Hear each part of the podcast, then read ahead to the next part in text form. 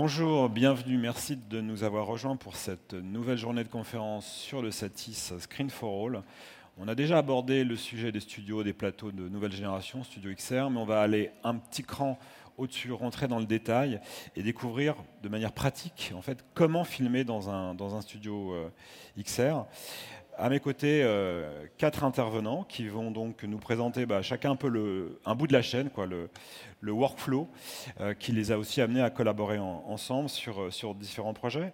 Donc, à ma droite, j'ai Danny Bruyère, qui est directeur général adjoint technologie au sein du groupe TSF. Nous avons Laurent Boileau, qui est production director et compte manager pour PRG. À ses côtés, Jérémy Tondowski, qui est président et cofondateur de Neo7.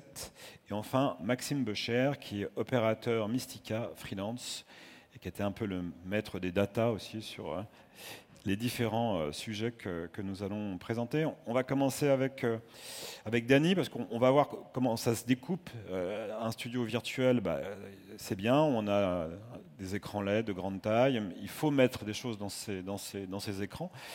Et justement, euh, Dany, c'est un peu le, le, rôle de de TSF, le savoir-faire autour de, la prise de vue. Et qu'est-ce qu'on met dans un écran LED Pardon, bonjour. Euh, donc effectivement, les, questions euh, qui, concernent vraiment TSF dans cette, dans cette partie, au-delà des, des, partenariats qu'on entretient avec avec euh, l'ensemble des, intervenants du secteur, c'est d'être euh, déjà sollicité très en amont euh, des productions pour, pour déterminer un petit peu les, besoins du tournage. ça de, façon normale, hein, ce n'est pas spécifique à, des utilisations de fonds verts ou de, murs de LED. Euh, mais on est aussi sollicité assez, euh, assez tôt dans la production euh, et on est aussi, on essaye d'être force de, de, proposition pour essayer d'orienter au mieux nos clients selon les problématiques qu'ils peuvent avoir et, et aussi du, du, temps qui est lié à la, à la, production. Donc sur les outils de, de, tournage, évidemment, quand il y a un besoin de tourner des plates, on, est, on est sollicité très en amont. Euh, et ce besoin de tournage de plates, ça peut servir euh, pour des, pelures, pour des utilisations en fond vert ou évidemment pour de l'utilisation devant un mur de LED. La première chose qu'on essaie de, la première question qu'on pose à nos clients, euh, parce qu'aujourd'hui tout le monde se la pose, c'est de se dire est-ce qu'on est-ce tourne devant un fond vert ou est-ce qu'on tourne devant un mur de LED? Euh, donc, euh, il y, a pas mal de considérations. Euh, donc, qui sont évidemment le timing. Hein, malheureusement, c'est un peu une réalité où il y a un certain nombre de productions qui, qui ont des green lights, qui, se rentrent vraiment en prépa dans des délais assez courts. Et, et, qui donc vont peut-être faire un choix plutôt qu'un autre pas nécessairement sur des considérations technologiques, mais peut-être plus, euh, plus euh, bassement matériel, euh, sur vraiment sur, des, sur un timeline qui est jouable pour le film.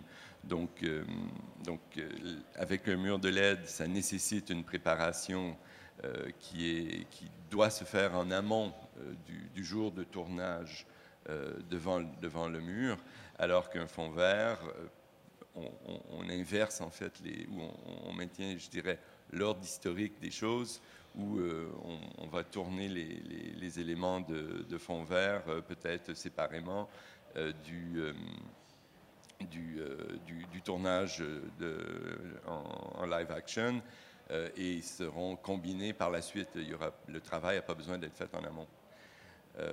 Ensuite, euh, évidemment, il y, a toujours des questions parce que un, studio virtuel, aussi impressionnant qu'ils sont, un studio virtuel, pardon, un mur de LED, aussi impressionnant qu'ils sont aujourd'hui, euh, et quand on est dedans, euh, c'est manifeste, ça reste aussi, ça reste dans des espaces, dans des volumes qui sont assez maîtrisés. avec, si on a besoin d'avoir des, éléments d'action conséquents en avant-plan, euh, peut-être qu'il est toujours plus facile de peindre ou de suspendre un cyclo en fond vert qui, peut faire 20 euh, mètres, 30 mètres, 40 mètres, 50 mètres ou trois murs euh, dans, un studio. Donc, il y a, ces éléments-là à prendre en compte. après, sur le fond vert, évidemment, on peut l'utiliser en extérieur. Donc, on peut, mettre sur des containers des, des, distances considérables de fond vert pour faire de l'extension de décor, ainsi de suite. Euh, évidemment, on ne bénéficie pas avec les fonds verts de l'effet immersif qu'on retrouve euh, quand on est, quand on est devant un mur, euh, ni, pour les, ni pour les créatifs hein, qui, qui, eux, voient directement le rendu final. Et ça, c'est quand même un, avantage qui est vraiment non négligeable. On a aussi, euh, évidemment, avec le mur de LED, la possibilité de, voyager dans quatre pays euh, dans la même journée, ce qui est peut-être un peu plus compliqué avec des, fonds verts en maintenant nos comédiens. Euh, après, les, les, les, deux systèmes ont des, avantages et des inconvénients. il est vrai que si on peut, en tout cas, le retour qu'on a de, des, gens qui préparent leur tournage, c'est que s'ils ont le temps de, préparer en amont pour le mur de LED, c'est euh, un, en tout cas une liberté euh, esthétique créatrice euh, qui, qui, qui, semble en tout cas être très, très désirable. Donc ceci dit, pour revenir aux besoins du tournage, euh, par la suite, euh, on, va se dire, OK, nos clients ils vont venir nous voir, ils vont dire, OK, on a, des plates à tourner, comment est-ce qu'on les, comment est qu'on les tourne? Donc, il y a mhm. différents...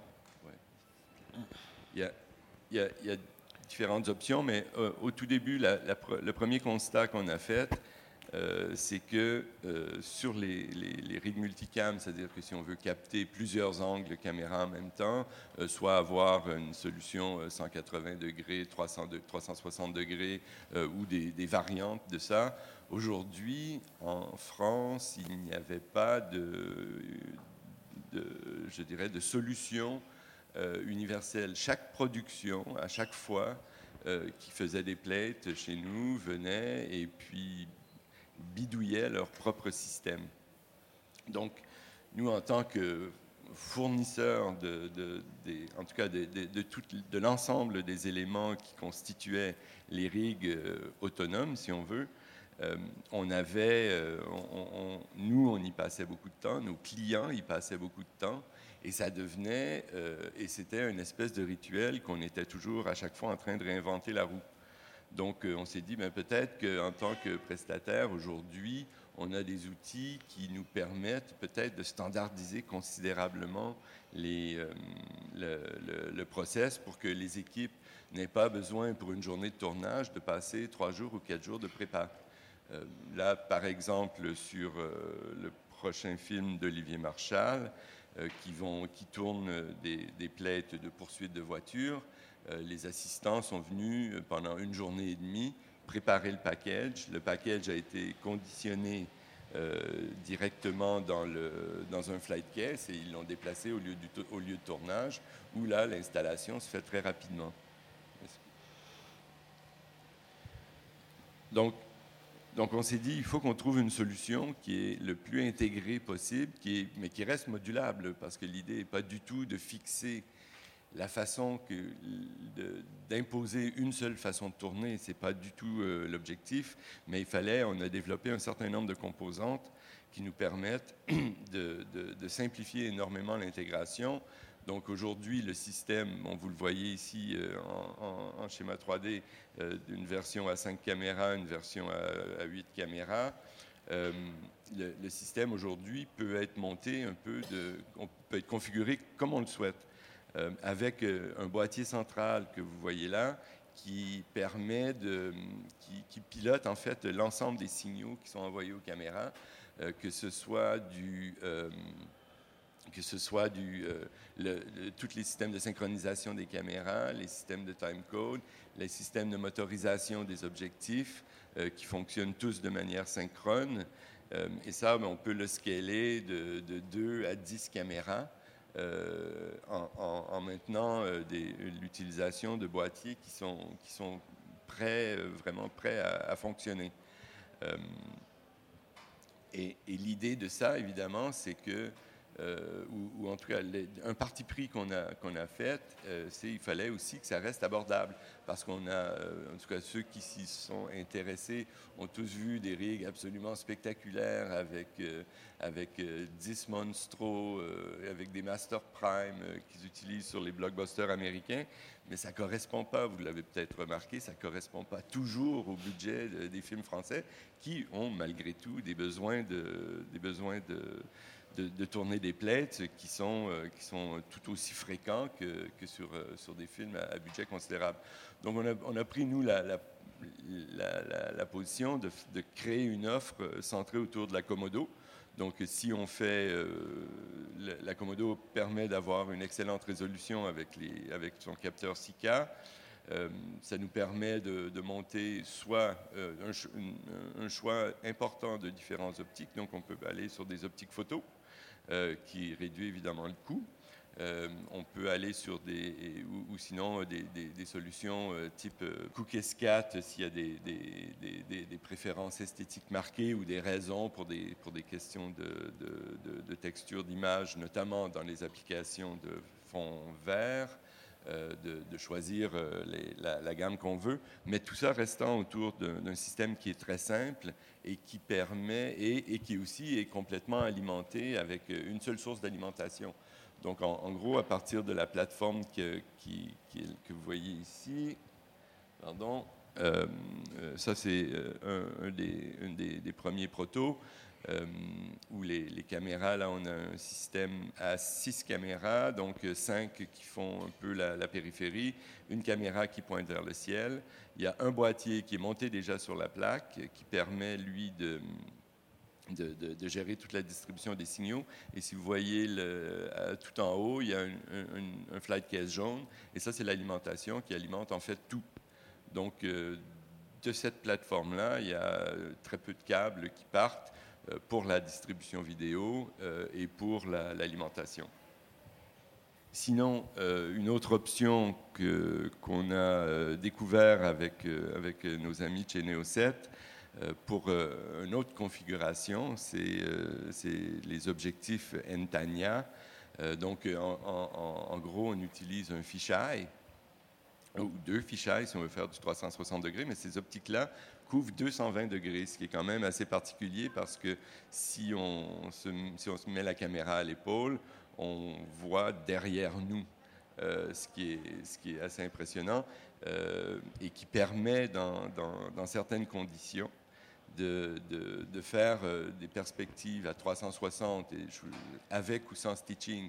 Et ça, c'est un, un, un, autre débat, puis je laisserai les, Maxime et Jérémy en parlaient un peu davantage.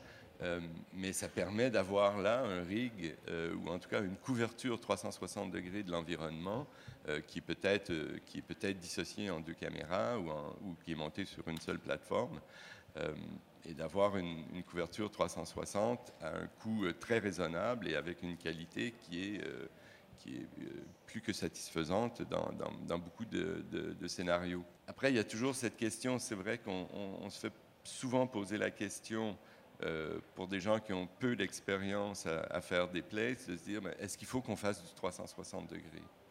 Donc ça, euh, de faire du 360 degrés, ça implique un certain nombre de contraintes, notamment si on veut faire des, pelures en, véhicule. Euh, d'une part, de se poser la question de est-ce qu'on a besoin de 360 degrés, est-ce que, la caméra va vraiment regarder dans toutes les directions, euh, et d'une autre part, ben, un rig 360 degrés, euh, pour ceux qui ont réussi à s'amuser dans le monde de la réalité virtuelle, on sait très bien que un des problèmes d'un rig 360 degrés, c'est d'être au bon endroit, et notamment si on fait des voitures travelling, d'avoir les caméras positionnées là où les, yeux du, des, des, passagers de la voiture doivent être, c'est-à-dire vers 1m30, grosso modo, ben, ça prend des véhicules adaptés. Euh, parce, que, parce que la plupart des véhicules, ben, il y a quelque part il y a un conducteur, et le conducteur, en général, à ce moment-là, se retrouve dans un moment making of, euh, il est à l'image. Donc on travaille aussi euh, en collaboration avec, avec, une autre, avec une autre boîte qui s'appelle Propulsion, où eux sont en train de développer un véhicule adapté aux prises de vue 360. Euh, donc, euh, ça sera sur une, plateforme de véhicule électrique qui sera sur et qui permettra d'avoir euh, une solution là où c'est vraiment nécessaire de tourner en 360 degrés. Donc, une fois qu'on a fait nos captations, il y aura évidemment toute une gestion des données que, Maxime vous expliquera. mais juste pour faire un, un, très bref panorama, parce que euh, des considérations techniques. La conclusion où on en arrive assez fréquemment, comme je l'expliquais, c'est qu'on n'a pas toujours besoin euh, d'avoir des images 360, par exemple. Euh, on, peut aussi faire des, on peut aussi tourner devant un mur de LED de façon sans avoir de système de tracking sophistiqué. donc la, lourdeur de mise en place de, cet environnement peut être euh, assez simple. Donc euh, après, il faut toujours bien évaluer les besoins. Et puis c'est là-dessus, euh, évidemment, c'est d'en parler avec les, spécialistes du tournage pour voir est-ce qu'on n'est pas en train d'essayer de, surfaire une solution qui pourrait être faite beaucoup plus simplement en utilisant notamment les, écrans LED qui peuvent être utilisés comme des, pelures, comme des projections, comme, comme on fait du cinéma depuis 100 ans maintenant, 125 ans. C'est ça. Oui, voilà, ça ne rajeunit pas. Euh, voilà. Après, on entend toujours euh, toutes sortes de, préoccupations une fois qu'on est rentré dans, dans le studio euh, concernant les murs, les murs de LED, les problématiques de moirage, les problématiques de,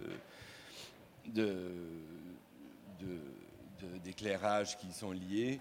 Donc là-dessus, c'est de, manière générale, on peut dire qu'il y a toujours hein, des solutions. C'est pas pas aussi compliqué que ça le semble ou que ça peut le sembler quand, quand on essaye de, de, trouver les, les, problèmes.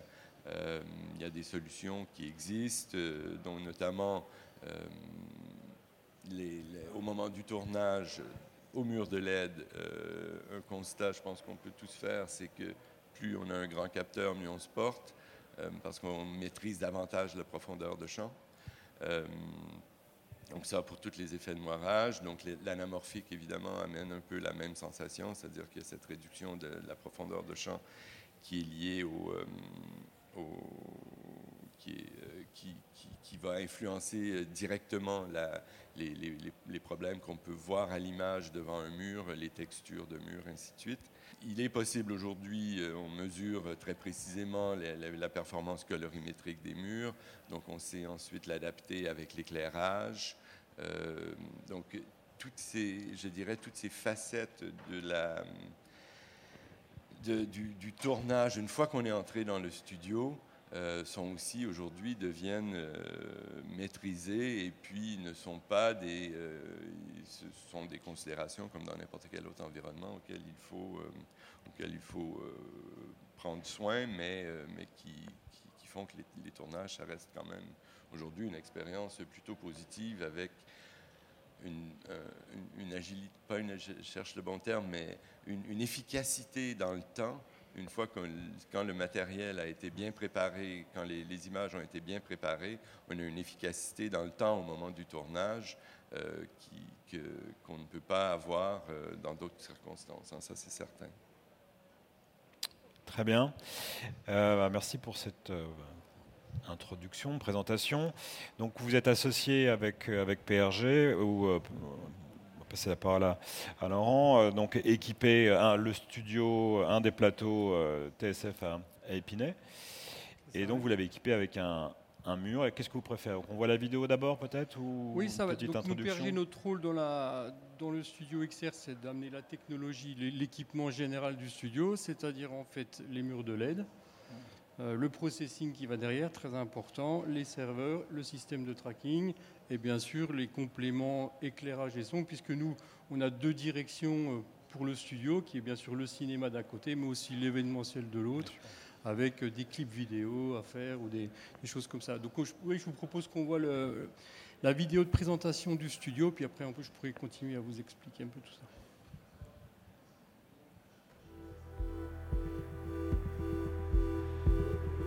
Bienvenue au Virtual Production Studio de PRG. Ce studio est doté de la technologie XR qui permet de projeter des décors virtuels sur un mur de LED, comme celui-ci. Le fond de scène est constitué d'un écran courbe de 5 mètres de haut, 6 mètres de profondeur et 15 mètres d'ouverture. La caméra, elle, est équipée d'un système de tracking qui permet au décor 3D de s'adapter en fonction de la position et des mouvements de la caméra. Envie de voyager? Tout de suite, rien de plus simple. La XR a franchi la production des contraintes de temps et de lieu. Elle permet de se retrouver instantanément partout dans le monde tout en restant dans le confort d'un studio.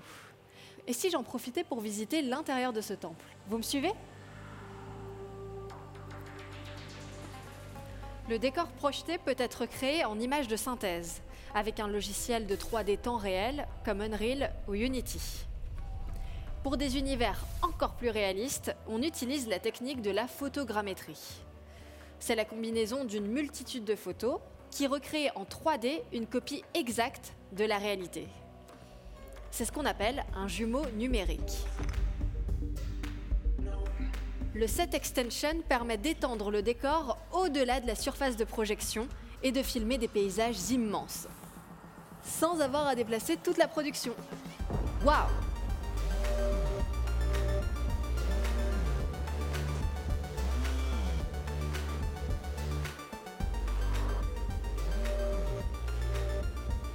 Le tournage virtuel permet de créer la sensation de vide et de vertige en toute sécurité. Au-delà de la technologie, la XR est une expérience totalement immersive qui crée une passerelle entre le réel et le virtuel. Et maintenant, à vous de jouer. Quel nouveau territoire de création allez-vous explorer?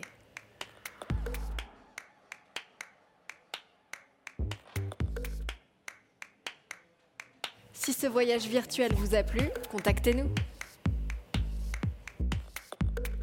Voilà, vous avez découvrir un petit peu ce que c'est que la, présentation de notre studio. Donc, pour revenir à ce que j'expliquais tout à l'heure par rapport au matériel qu'on propose dans ce studio, donc la première partie, euh, peut-être Stéphane, tu pourras mettre le plan, mais c'est euh, donc c'est l'architecture LED du studio avec plein d'options, plein de décisions à prendre sur la manière dont on, on équipe ce studio. On a décidé, nous, pour, euh, pour être assez euh, versatile entre le cinéma, l'événementiel, donc comme vous pouvez le voir, de, la base de notre studio est en fait un mur curve de 23 mètres de demi-circonférence, 15 mètres d'ouverture, 5 mètres de haut. Les choix de hauteur, de largeur, de profondeur ne sont pas anodins, puisqu'en fait, en fonction de ce qu'on va devoir shooter dedans, évidemment, il y aura des choses qui, vont, euh, qui sont euh, très importantes. On a ensuite les plafonds LED qui nous permettent alors, soit en événementiel de ramener un petit peu de lumière, soit en cinéma de faire tout ce qui est rolling, amener des reflets sur des voitures, etc. Donc, on peut bien sûr manipuler le plafond, le descendre, l'orienter pour ramener les reflets voulus euh, dans une voiture, par exemple. On a bien sûr des murs de face sur chariot qui nous permettent d'amener, pareil pour les voitures ou pour des orateurs, euh, de, continuer à immerger tous les gens qu'on qu'on shoot dans ce studio avec des images et les, et les- et les mettre dans leur environnement euh, 3D euh, voulu. Et puis pour finir, le mur de le, le LED floor, pardon, qui est un 4 mm qu'on a fait surfacer en mat pour n'avoir euh, quasiment aucun reflet caméra, qui vous permet, comme vous avez pu le voir dans la, la vidéo de démo, d'être vraiment immergé, de pouvoir faire des plans depuis le dessus, des effets de vertige, des effets de vide, etc. euh, grâce à Solid Floor. il est utilisé ou pas selon les, cas de figure. Bien sûr, par exemple, pour du cinéma, on, a le cas en ce moment, on nous ramène 8 tonnes de sable pour pouvoir faire un, un shoot avec du sable, donc on l'enlève, on le remet selon les besoins. Voilà. Ça, c'est le premier niveau de la de la chaîne. Alors, il y, a plusieurs, euh, il y a plusieurs versions. On a quelques studios XR dans le monde, là, chez PRG. Il y en a qui ont choisi euh, l'angle droit, d'autres l'angle courbé avec une forme de L. Chacun peut adapter un petit peu son architecture LED en fonction des besoins et de, la majorité de marché qui, qui l'accueille. Ensuite, on a bien sûr euh, le processing qui est très important et le choix du LED. Donc on a fait beaucoup d'essais en 2020 pour décider quel LED on allait installer dans le studio, quel LED marchait le mieux aux caméras, avec beaucoup de tests.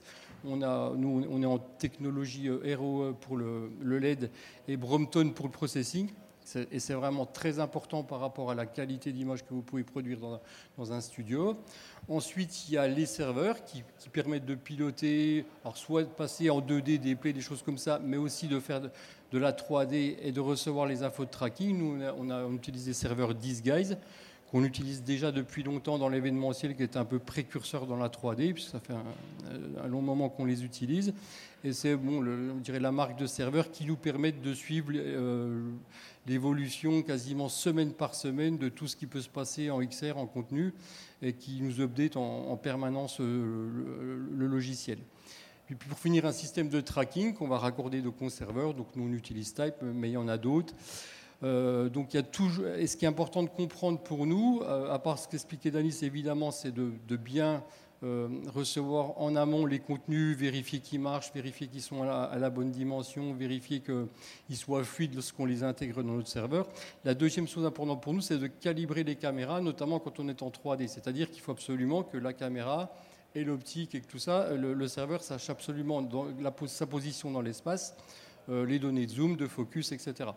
Donc nous, on a un temps d'adaptation. Euh, alors en mode cinéma, les gens viennent avec leur système généralement de caméra et ils shootent puisqu'ils sont généralement en 2D.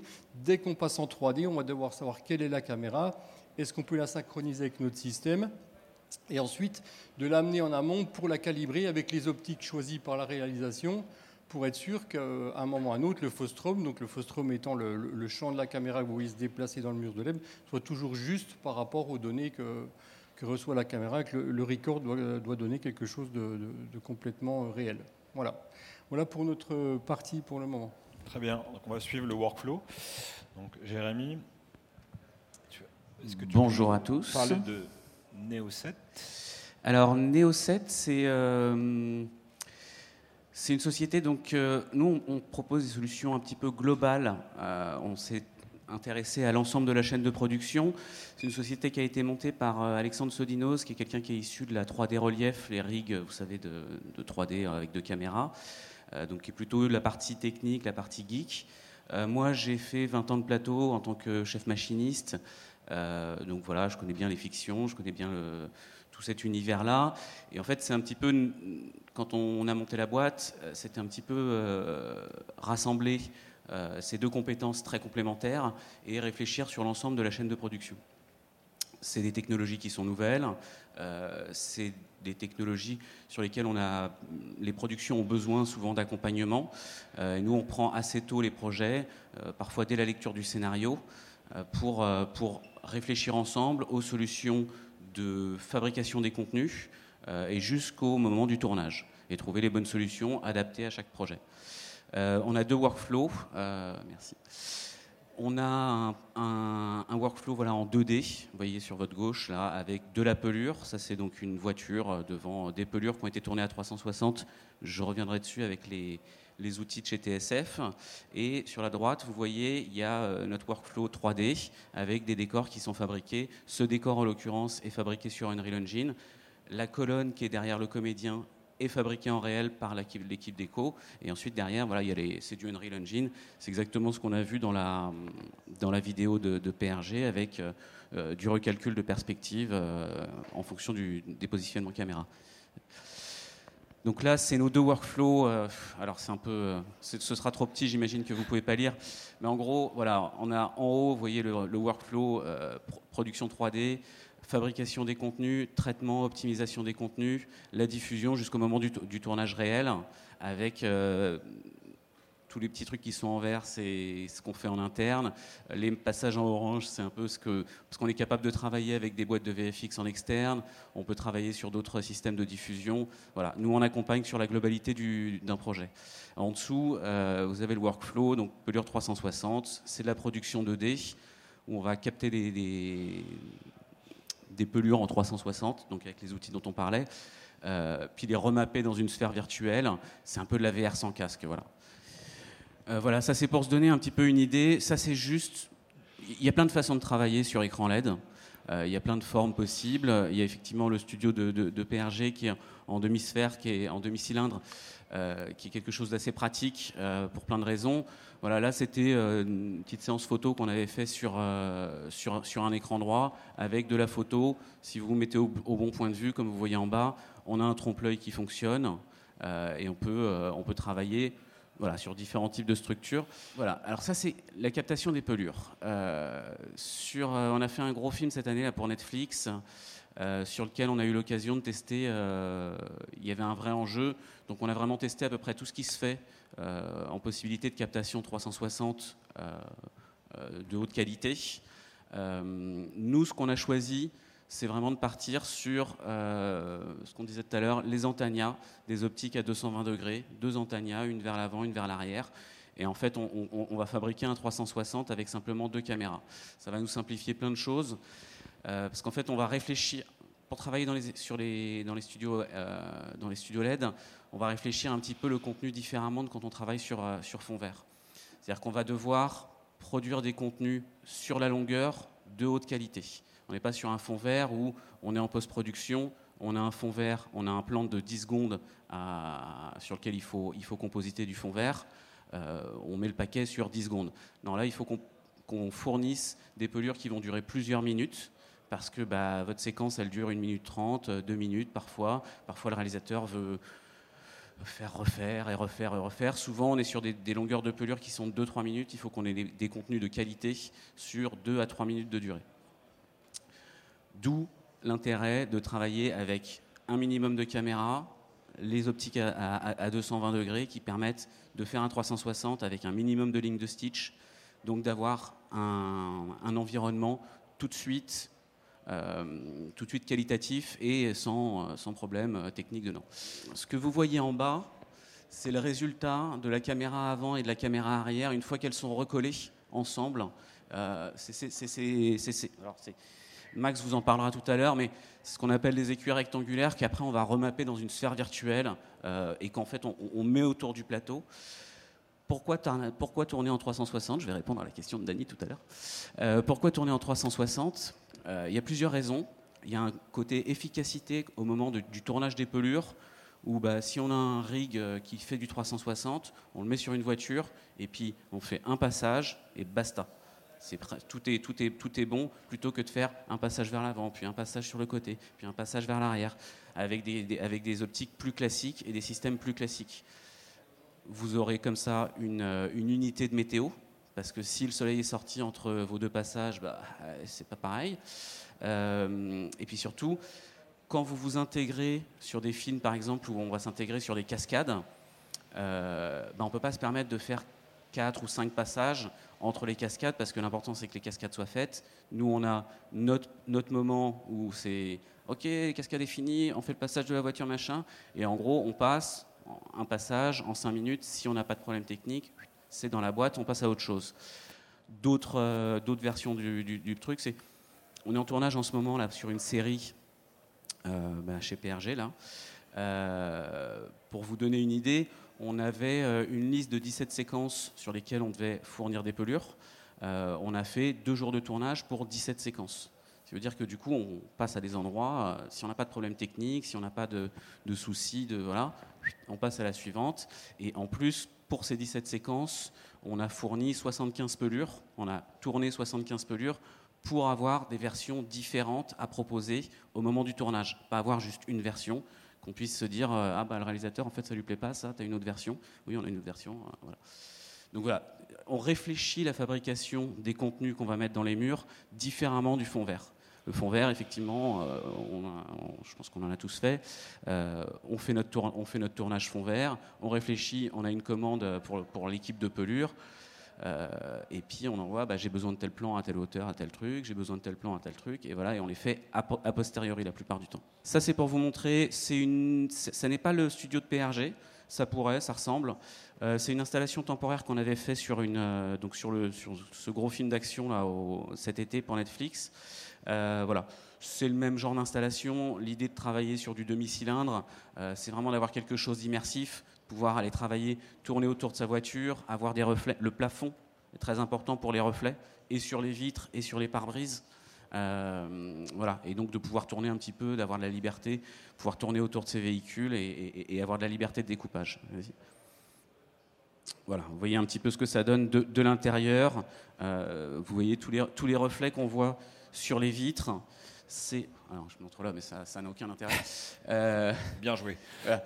Bon, voilà.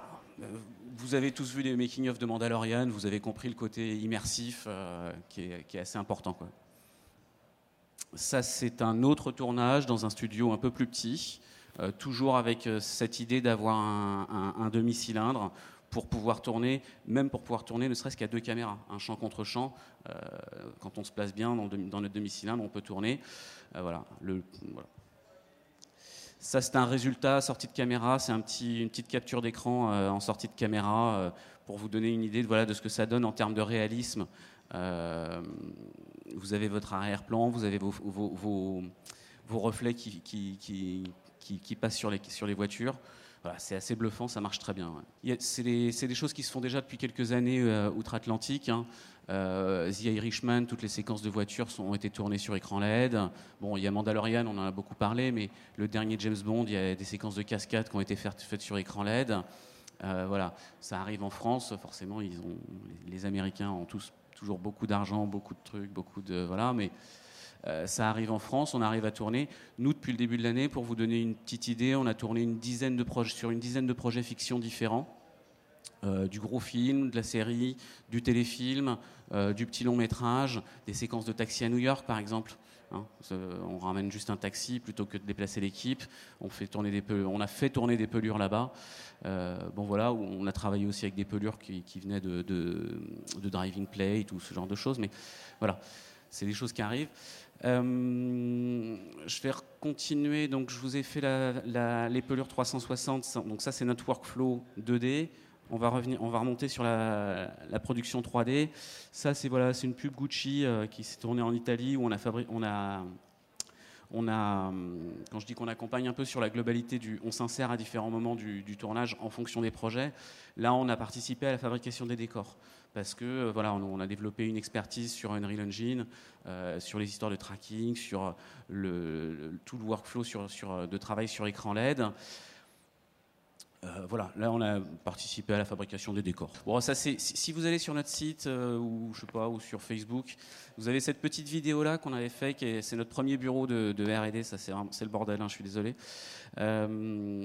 c'est juste six écrans c'était une espèce de config un peu de, test. Parce que 6 écrans, vous avez 6 fois HD, faut gérer 6 HD, euh, les synchroniser, etc. On avait fait une espèce de petite maison de poupée. Et en fait, quand on se déplace, ben, on, comprend, assez bien le principe du recalcul de perspective sur un, tout petit truc. Après, c'est juste une question d'échelle. Euh, plus les murs sont grands, bah, plus il faut de, processing pour, euh, recalculer la, la 3D. Mais voilà, le principe est le même. Bon, ça, c'est juste une photo de c'est juste une photo de, sur Dior, euh, sur le défilé Dior l'année dernière, euh, qui a été notre premier client. Pareil, on a participé à la fabrication des décors. Euh, ce qui est intéressant là-dedans, c'est que les équipes de Dior voulaient travailler avec, avec des contenus de, de Thomas Vance, qui est un artiste qui travaille en 2D. Donc tous les trucs, là, les espèces de trucs un peu cosmiques comme ça, c'est des trucs qu'il fabrique en 2D, qu'il a fallu réintégrer dans des univers 3D, euh, en l'occurrence sur Unreal Engine. Euh, aujourd'hui, on a d'autres solutions qu'Unreal Engine pour faire euh, des, compositing comme ça sur, sur de la 2D, de la 3D. Ça, c'est un autre. Alors ça, ça c'est intéressant parce que quand on dit qu'il y a plusieurs échelles de tournage, Dior, c'était un écran de 32 mètres de large, de 6 mètres de haut, avec un plafond complet. Il y avait, je sais plus, 340 mètres carrés d'écran LED. Enfin, c'était c'était Dior, quoi. c'était formidable, c'était Dior. ça, c'est Monnier Frères. c'est une plus petite boîte. On a tourné ça sur un écran qui fait 9 mètres de large sur 3 mètres 50 de haut. Et puis, bah voilà, on a une réalisatrice qui a pris en main l'outil LED, qui s'est beaucoup amusé avec. si vous voulez aller voir sur sur l'Instagram de Monnier Frères, la vidéo est assez chouette. Elle a désynchronisé la caméra du tracker elle a mis le tracker au bout d'une canne de golf pour faire que les, les décors bougent dans tous les sens. Euh, voilà, il y a tout un champ d'exploration sur euh, les possibilités de création sur euh, les tournages en écran LED qui est assez intéressant. Voilà, ça c'était un petit exemple sympa. Sur encore une fois quelque chose de beaucoup plus petit, ça c'est du travail photo. Parce qu'il ne faut pas oublier qu'effectivement, on peut faire aussi de la photo. Ça, c'est un, des shootings photos qui ont été faits pour Vogue Russie. Euh, avec juste un petit peu de sable, un petit écran, c'est le même écran, 9 euh, mètres par 3,50. Euh, voilà, et puis shooting photo pour du produit, des trucs. Voilà, c'est bon. Il y a différentes, clientèles, il y a différents marchés à adresser. Et ça, alors ça c'est typiquement c'est du Unreal, mais ça c'est un, mélange de, techniques avec de la 2D, du, du, du, ciel Unreal, un immeuble sur la gauche qui est en 3D pour qu'au premier plan, on ait effectivement des changements de perspective. Mais voilà, souvent, nous, on travaille avec des mélanges de, techniques pour pouvoir travailler vite et avec des résultats qualitatifs. Euh, voilà.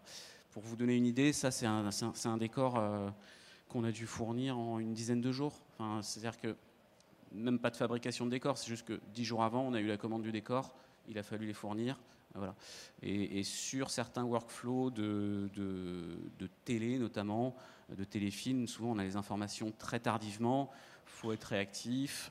Encore une fois, ce que je disais au départ, c'est il y a du conseil, on prend chaque projet, nous on, étudie on étudie la demande, on se dit ok, on a tant de temps pour le faire, on a besoin de tel type de qualité, et puis on réfléchit à quelle est la meilleure solution à proposer. Puis on est aussi sur quel type de budget, parce que, euh, parce que tout le monde n'est pas d'outils pareil. Euh, voilà. Ce qui est intéressant aussi, dernier petit point, on n'est pas obligé d'aller tourner en studio LED. Il y a une autre solution qui existe, qu'on a encore fait vendredi, c'est qu'on peut amener de la LED sur un décor. On peut amener de la LED sur un décor réel, on peut amener de la LED sur un décor construit en studio. Euh, vendredi, on a fait une découverte. Euh, c'était un wagon de train. Euh, on a ramené quelques mètres carrés d'écran LED. On les a accrochés devant le, devant le hublot du train, un train de 1910. Et puis, on a projeté des pelures. Et puis, bah, voilà, on passe pas par la case intégration fond vert. et puis, bah, vous avez tout de suite de la lumière qui interagit sur les comédiens, des comédiens qui sont bien immergés. tout le monde est content. Et ça, c'était une découverte pour une chambre d'hôtel qui était censée être au 13e étage. Euh, voilà, pareil, un, mur construit pour une journée de tournage. On a tourné aussi sur euh, l'avion de, TSF là qu'ils ont à Bretigny. On a fait une séquence, euh, on a fait une demi-journée de, tournage là-dedans. On a monté un écran autour du, cockpit de l'avion pour faire toute une séquence d'atterrissage d'urgence. Voilà, c'est d'autres possibilités avec les écrans LED. Voilà, les écrans LED, faut se dire, c'est comme des Lego, des gros Lego. Euh, et puis on les monte un petit peu comme on veut. On les monte dans un studio. L'avantage du studio, c'est que c'est monté. Euh, on vient dans un, dans un, outil qui est fixe, on s'adapte à l'outil, euh, mais l'outil s'adapte aussi. C'est-à-dire qu'on peut monter une découverte de la taille qu'on a envie sur, sur le décor qu'on a envie. voilà, il y a énormément de choses. Il y a encore un champ des possibles à, explorer qui est, qui est, assez vaste et, et qui n'a pas fini de nous faire travailler. Voilà. Merci.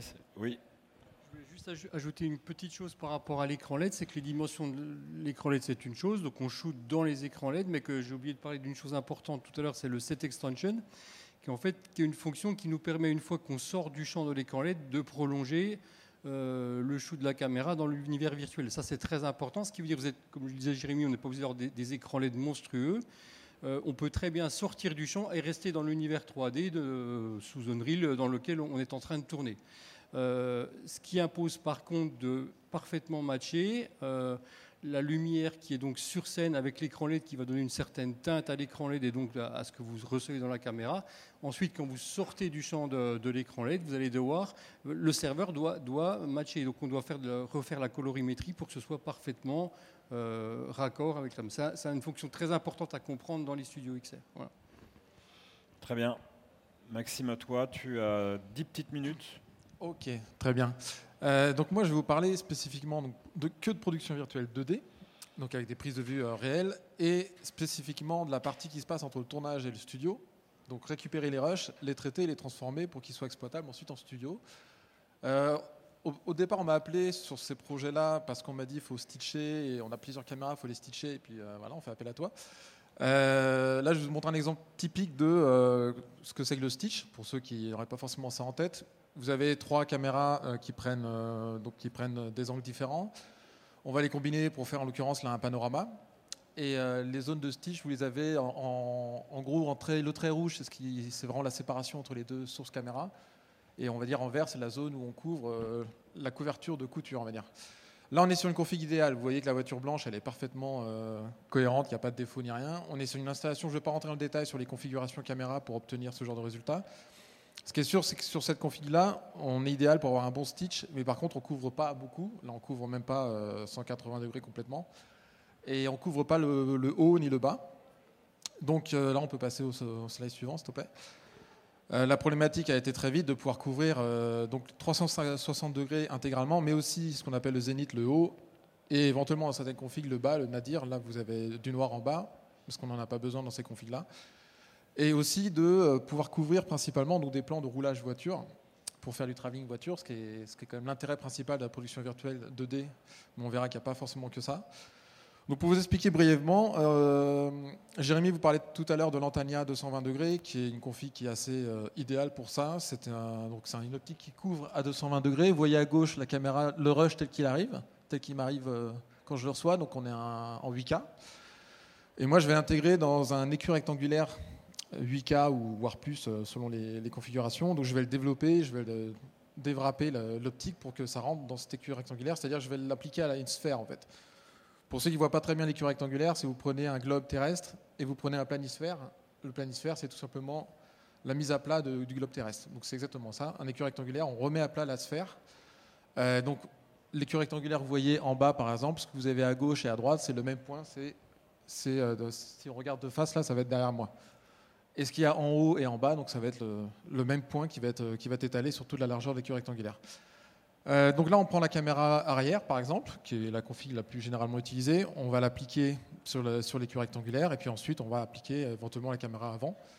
Euh, par défaut, on met toujours les deux caméras pour avoir toujours une référence à l'avant pour le comédien quand il conduit une voiture ou autre. Il aura toujours un écran devant qui lui montre ce qui se passe aussi devant. Pour l'immersion, c'est quand même beaucoup plus pratique. Et euh, donc voilà, donc en gros, comment ça se passe? Un écu rectangulaire, c'est un ratio 2 pour 1 par défaut. C'est-à-dire que ce que vous voyez en bas, vous avez 8192 pixels dans la longueur et vous avez 4096 en hauteur. C'est les formats minimum qu'on utilise nous euh, maintenant, c'est-à-dire qu'on sort des écus rectangulaires 8K minimum. On a déjà fait des tests en 16K, en 10, en 12K. Euh, et là, on est sur du, sur ce projet-là, on est sur du 24 images secondes pour du cinéma, on fait aussi du 25 et on peut amener aussi à faire du 50 images secondes pour certaines configs, dont je parlerai éventuellement plus tard. Donc en gros, euh, moi à mon niveau, la problématique c'est que euh, il faut que je puisse donc récupérer énormément de données. Je vous ferai un petit, un petit topo de ce que ça représente. On parle de teraoctets de, rush caméra, puisque Jérémy vous expliquait qu'on tourne des plates qui durent 4-5 minutes en moyenne, voire même plus. Caméra avant 8K, caméra arrière 8K, c'est le minimum. Des fois, on a eu des, caméras, des configs, dont parlait à 6 caméras, 7 caméras, 8 caméras. Euh, donc à chaque fois, on tourne 2 à, enfin 2 minutes, c'est très rare. En général, c'est 4-5 minutes jusqu'à 10 minutes. Donc ça fait beaucoup de rush à gérer. Euh, donc avec euh, moi, à mon niveau, il faut que je puisse faire donc, de l'editing, il faut que je puisse installer, intégrer tous ces rushs-là, je puisse les synchroniser, caméra avant, caméra arrière. L'idée aussi, c'est que je synchronise tout sur un seul fichier qu'en plateau, ils n'aient pas 15 fichiers à gérer pour savoir quelle est la caméra gauche, droite, machin. Moi, l'écu rectangulaire permet aussi de synchroniser tout ça et d'envoyer un fichier complet, simple à utiliser. Il euh, faut que je puisse évidemment faire du stitching, ce qui n'est pas systématiquement le cas, mais il faut que je puisse euh, le faire dans la plupart des cas. Euh, aussi la stabilisation. Parfois, on a des petits mouvements de caméra qui font qu'on est sur une, install, travelling fixe sur une voiture. Donc, il y a des petites vibrations qui apparaissent. Des fois, il y a des, à, Paris, on a eu des plans, des configs à Paris où il y a des pavés à Paris, pour ceux qui connaissent. Donc, des fois, ça tape vraiment. Donc, l'image met à bouger beaucoup. Là, c'est ce que c'est. Moi, je parle de stabilisation dans ces cas-là. L'idée, c'est pas de, de rendre complètement fluide l'image, parce qu'il faut garder un peu le naturel d'un mouvement de voiture, d'un déplacement en voiture, mais c'est de rattraper des petits défauts, euh, des petits défauts euh, de, vibration. Euh, sur le Lantania, vous voyez tout à l'heure quand vous voyez le rush, quand vous regardez le centre de l'image, c'est ce que vous allez avoir, juste le centre de l'image, c'est ce que vous allez avoir sur votre écran à la fin, sur le plateau. C'est-à-dire que tout ce qui est au-dessus, vous n'allez pas forcément le regarder évidemment, et tout ce qui est sur les côtés, vous allez le regarder que quand vous allez tourner la tête. Il faut savoir que sur le plateau, quand ils contrôlent l'image, ils ont que en retour l'ensemble de cette image-là, et donc le centre de l'image, ça, fait, ça représente un tiers de leur cadre. Et donc détecter des petites vibrations, parfois, euh, bah, ils ne le voient pas, c'est impossible à voir à ce niveau-là. Sauf que nous, à la fin, cette zone de l'image qui fait un tiers sur un petit écran de, 10 pouces sur le plateau euh, va faire 4 mètres de haut euh, sur, le plateau. Donc des fois, il y a des petites vibrations qui sont un peu traites comme ça et qu'il va falloir restabiliser derrière. donc il faut stabiliser dans la sphère. Euh, on peut être amené à faire du lissage aussi, donc je pourrais parler d'un projet plus tard.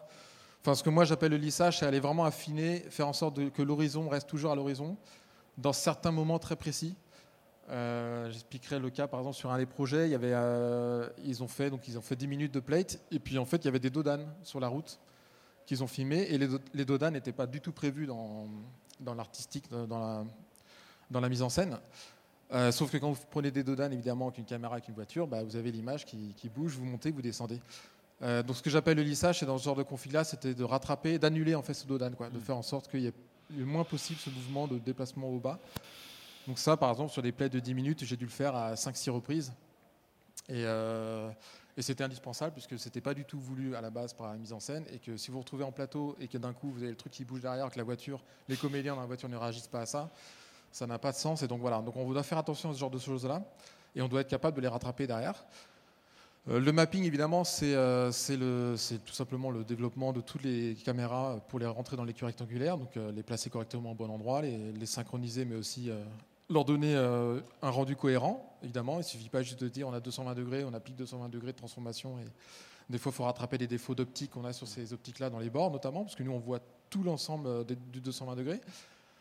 Euh, compositing, donc euh, c'est pareil, c'est dans certaines configurations, on doit pouvoir associer plusieurs caméras sans les stitcher. Et donc vous vous retrouvez à avoir 4, 5, 6 caméras sur, un, sur votre timeline et il faut pouvoir les, masquer, les compositer, les associer les unes avec les autres. Euh, pouvoir étalonner. Alors étalonnage, c'est assez spécifique, mais maintenant on a tendance à faire l'étalonnage directement sur le plateau, puisqu'on a directement le rendu de sur l'écran on a, et on a surtout le rendu à travers la caméra qui filme. Donc l'idée c'est d'avoir un étalonnage relativement neutre, mais quand même tout ça on le fait maintenant en plateau, euh, ou sinon c'est fait en laboratoire, en laboratoire cinéma. Euh, l'important c'est qu'on est quand même dans des configs fiction, il y a un chef opérateur qui a besoin d'avoir un contrôle de l'image. Donc l'important au niveau du traitement, moi, c'est que je ne touche pas à la source. Là, vous voyez que les images que je vous ai montrées depuis le début, elles sont toutes un peu euh, un peu ternes. C'est parce que c'est du log. Et, et, moi, je ne touche pas à la source. Je dois être capable de sortir une image, donc on sort en général en ProRes 4444, euh, euh, donc en 12K, en, 12 bits minimum. Je dois être capable de ressortir le maximum d'infos et de la source et de ne pas la modifier. Donc c'est pour ça qu'il faut que j'ai un logiciel qui soit capable de comprendre les outils d'étalonnage pour pas faire n'importe quoi et pour pas sortir du, 8 bits euh, et, du Rec 709 alors que c'est pas du tout ce qu'on veut. là, vous voyez qu'il y a un soleil qui va apparaître, par exemple, sur cette scène-là derrière le nuage. Il faut qu'il y ait toute l'information pour que sur le plateau, eux, ils puissent avoir toute la marge pour pouvoir affiner l'étalonnage si besoin. Euh, donc l'idée c'est pour exporter sans perte. Et évidemment les proxys 4K, ça, euh, alors les proxys 4K, c'est ce que je génère pour faire des validations clients, des sélections de rush. Vous allez me dire 4K c'est beaucoup, mais euh, moi je suis en 8K. Et vous avez vu qu'un écu rectangulaire, l'image est très déployée. Regardez un écu rectangulaire comme ça, on voit quand même pas grand chose. Donc si on commence à faire des exports en HD pour que les clients valident, on voit plus rien. Donc voilà. Donc l'export maximum, enfin minimum, c'est du 4K en H264. Il euh, faut pouvoir aussi les générer rapidement.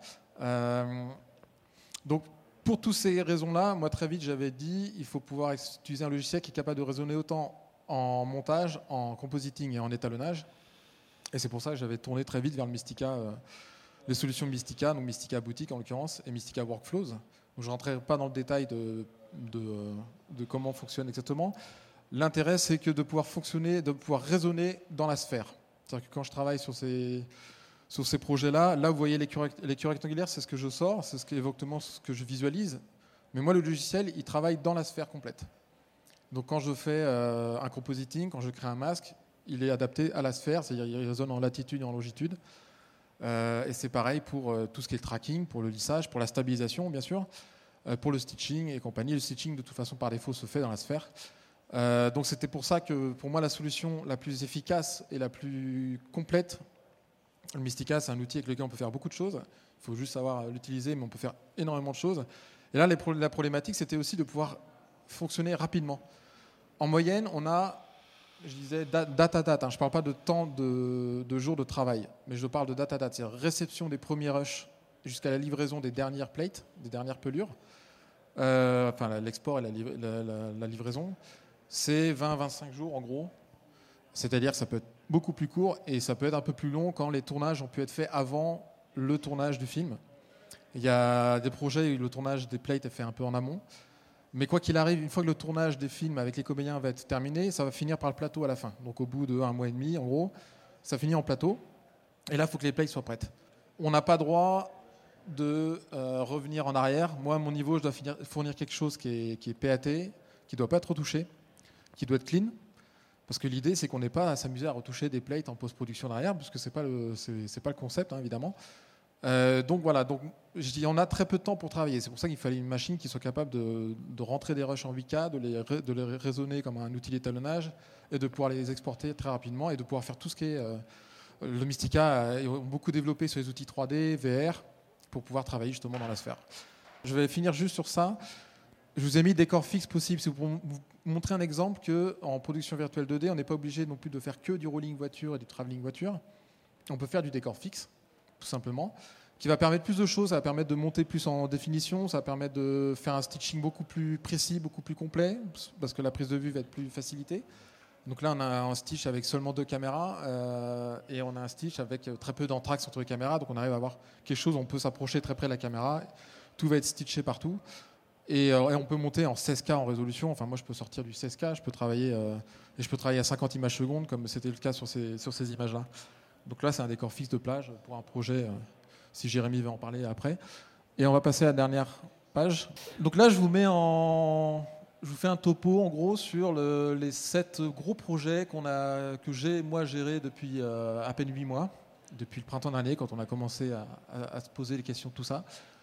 Euh, juste pour vous mettre en, donc là vous avez cinq longs métrages de série. pour vous mettre en valeur la notion de quantité de data à gérer, et que ça reste très aléatoire. Enfin, ça dépend vraiment du projet, de la nécessité du projet et de comment sont filmés. Euh, je vous prends un exemple.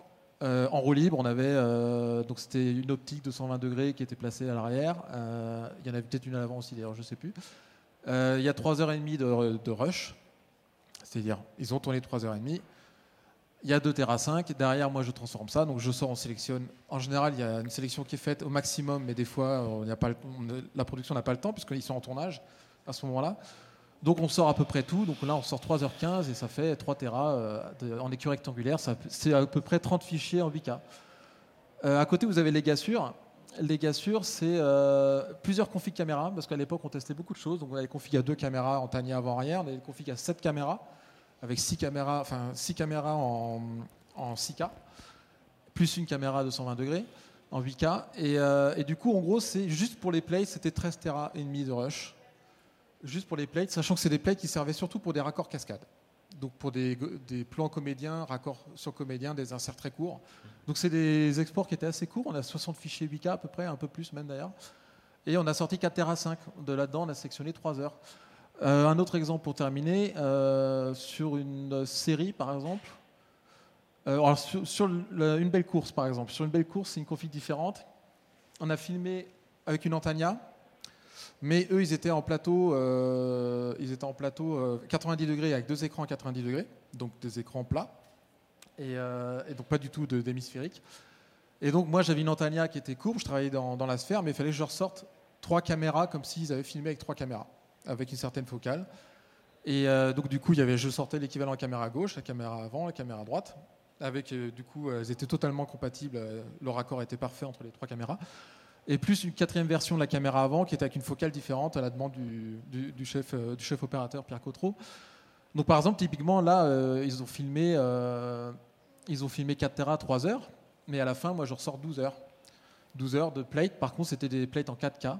Parce que c'était juste un planaire, hein, c'était pas un écran rectangulaire, donc il y avait il y a 150 fichiers à sortir en 4K. Euh, et, sur, euh, vous regardez sur, euh, par exemple, Irma, Web, qui est un projet qui est en cours en ce moment de tournage en plateau. ils ont filmé 3h30 avec deux caméras avant-arrière, donc ils filment 3h30 de prise. Et vous, avez, vous, récupérez caméra avant, caméra arrière. Et en fait, sur, sur certains processus, on va exporter deux versions de ça. Une version, on va dire pour faire court, une version avant, une version arrière. Donc deux écus rectangulaires 8K. Donc ça fait qu'au final, on sort 6h30. Et donc c'est l'équivalent de 10 Tera sur cette série-là. Donc c'est 120 fichiers 8K. Euh, donc voilà, euh, Vortex, ça va être à peu près, c'est en cours en ce moment, ça va être à peu près dans les 12 Tera. Et Vortex, on a des, on a des plans fixes en 8K 50p. Donc voilà, ça vous fait encore plus de données. Donc voilà, là c'était juste pour vous montrer un peu le, la, complexité d'avoir beaucoup de choses à gérer et de parler de post-production qui n'en est pas puisqu'on est au milieu de la production. Donc c'est pas la post-production. La post-production, c'est encore après. On doit faire quelque chose qui est clean pour le, pour le plateau qui arrive juste après le tournage. Et euh, donc des fois on a une semaine, des fois on a, on a quatre semaines, et voilà. Et c'est à peu près tout. Euh, après on va, répondre aux questions. Alors merci, c'était euh, je pense très pédagogique avec de nombreux détails pour expliquer cette chaîne de production. C'est vrai que les, choses changent par rapport à des, à des, workflows classiques. On a très peu de temps pour une ou deux questions. Est-ce qu'il y a des questions dans le public? Oui. Voilà. Bonjour. Euh, j'avais une petite question, parce que je vois les, rigs 360 euh, euh, avec 5 caméras qui sont elles-mêmes 8, 12K, etc. Est-ce que c'est pas un peu. Est-ce que cette course justement à la résolution, elle n'est pas un petit peu inutile pour faire juste des, des reflets sur une carrosserie Est-ce que c'est pas plus la la dynamique, l'HDR qui serait important pour ce genre de, résultats et comment ça se traite avec des. Comment est-ce qu'on arrive, avec les technologies actuelles de, LED, à gérer justement un, rapport qui doit être entre un soleil beaucoup plus, beaucoup, avec une valeur de luminance beaucoup plus importante que quand on est dans un sous-bois, un truc comme ça? Est-ce que, est-ce que la, est-ce que la course à la résolution euh, avec des, plates à, à 16K est-ce que c'est vraiment un sens pour un, un, arrière-plan flouté euh, avec une, une, optique, avec une optique euh, ciné?